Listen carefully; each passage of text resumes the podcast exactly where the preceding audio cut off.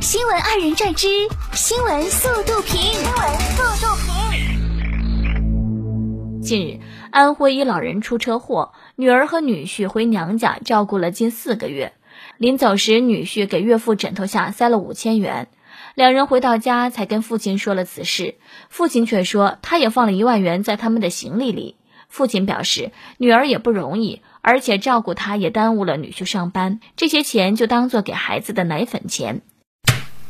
互相体谅才是一家人嘛。十月九号，湖北十堰，一名小学生在放学路上捡到五十元钱，在小伙伴的陪同下来到学校旁边的派出所主动上交。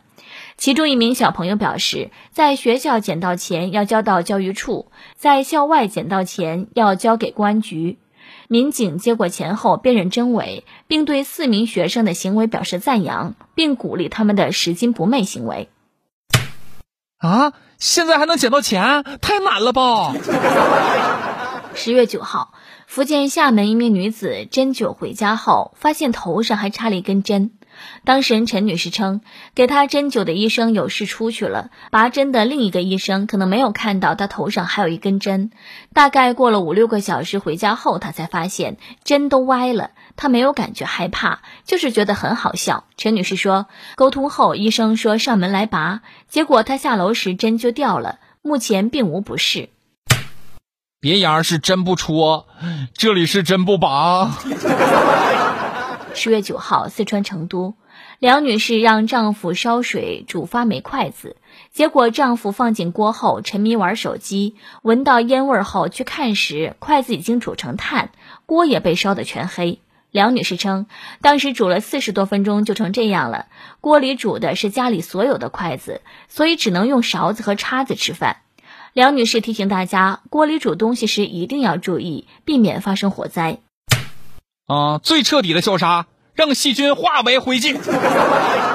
十月十号，宁夏王女士因感冒，让老公给她冲感冒药。然而，当老公把冲好的药端上来，王女士喝了一口后，感觉味道非常不对劲，跑到厨房才发现酵母粉和感冒药都在灶台上。粗心的老公也没仔细看，直接把酵母粉误当感冒药冲上了。王女士说，已经狠狠地把老公教育了一顿。搓衣板不疼，贵 CPU 吧。十月六号晚上九点半，湖北武汉，一名独自在家的八岁女童忽然听到门外有人自称来修油烟机，一个劲儿的不停敲门。面对可疑情况，女童并没有胆怯与慌张，反而是面对一下比一下剧烈的敲门声，机智的朝门外大喊：“再敲就打幺幺零！”成功将来人吓退。孩子的母亲事后表示，面对女儿沉着冷静的应对，自己也没有想到她胆子这么大。我八岁的时候，有人敲门就直接打开，理由是不开门怎么知道是谁啊？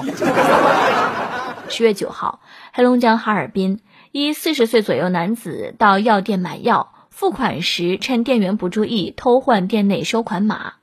店长高先生称，当时自己不在店里。该男子离开后，第二位顾客付款没有收到语音播报，感觉不对劲儿。等第三位付款后还没有收到，这才发现收款码被换。当时男子动作很快，损失了几十块钱，感觉很气愤。呃，实名偷盗送业绩来的。十月九号。湖北襄阳一女子打开自家冰柜，看到老公为自己囤满一冰柜的鱼，幸福感爆棚。朋友李先生称，一有时间他们就带上鱼竿出去钓鱼，平时吃不完就放冰柜冻起来，一个爱吃，一个能钓，感觉这才是生活该有的样子。给钓鱼人准备了一个非常好的借口。十月九号，陕西渭南，男子请唢呐乐队在 KTV 为朋友庆生。